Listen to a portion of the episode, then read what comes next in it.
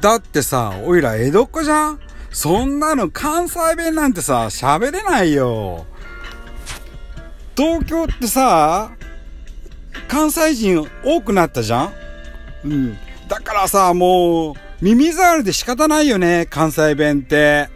ほんと嫌だね。うん。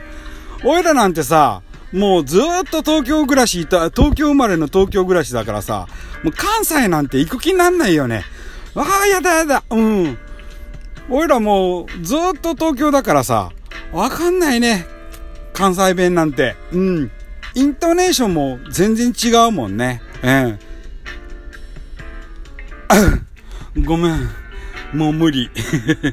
ということでね、あのー標準語なのか？これは。よくわかりませんけどもね。あのー、そうですよ。やっぱ、どないこない言うても、まあ、もう大阪弁になってしまってますんでね、私ね。あのー、かなりね、えー、その、標準語に近づけようなどというふうな努力をしたらね、頭に血が昇ってきますね。えー、えー、ちょっと無理がありました。あー、この程度で許してもらえませんでしょうかね。先ほどね、私あの、芸用地方の、えー、鉛というのを取らせてもらったんですけど、その時にね、ハッシュチャレンジなんていうことを言うてましたけどね、ハッシュタグチャレンジでございました。えーそんな言葉すらあ覚えられないようなものがですね、えー、今更、あの、あの、標準語を喋れなどと。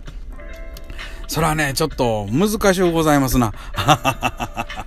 いや、本当に、いやご勘弁願いたいですね。えー、とはいうもののね、やはり、その、うん、標準語への憧れっていうのはありますよね。えー、喋れるものなら、その、標準語で喋ってみたい。